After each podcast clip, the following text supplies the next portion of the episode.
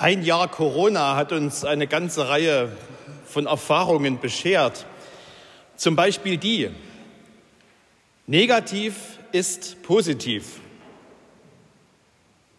Also Sie wissen schon, wer sich jemals einem Corona-Test unterziehen musste, der hat das gelernt. Ist das Ergebnis positiv, dann ist das negativ und ich muss in Quarantäne oder was weiß ich.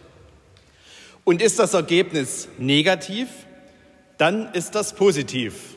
Und ich kann zum Beispiel die Oma im Altersheim besuchen.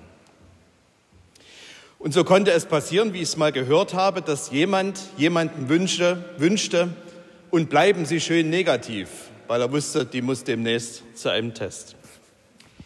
In der Medizin ist das, glaube ich, relativ normal, wenn man auf etwas untersucht wird und es wird festgestellt, dass man das nicht hat, dann ist das positiv. Erstmal zumindest, denn meistens muss dann ja weitergesucht werden. In anderen Lebensbereichen versuchen wir es manchmal. Wir sagen zum Beispiel, weniger ist mehr. Kann stimmen, ne? wenn es gelingt, das Leben oder die Wohnung ein bisschen zu entrümpeln, dann kann es sein, dass man mit dem, was übrig ist, besser zurechtkommt als mit dem, was man vorher alles hatte. Aber Meistens ist weniger eben doch weniger und also negativ und mehr, mehr und deshalb positiv. Es fällt uns schwer, dem Schlechten, negativ, was Gutes abzugewinnen, positiv. In der Bibel fällt auf, dass unsere negativen Einschätzungen öfter mal korrigiert werden.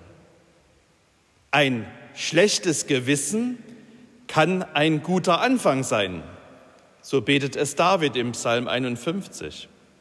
Oder die Erkenntnis des Apostel Paulus, dass Gottes Kraft in unserer Schwachheit mächtig ist. Besonders deutlich wird das aber zu Ostern. Durch die Wunden von Jesus, negativ, werden wir geheilt, positiv. Und den toten Jesus erweckt Gott in dieser Nacht zu neuem Leben.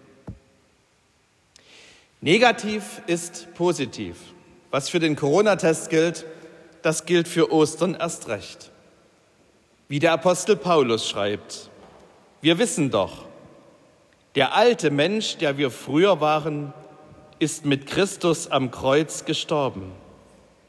Wenn wir nun mit Christus gestorben sind, dann werden wir auch mit ihm leben.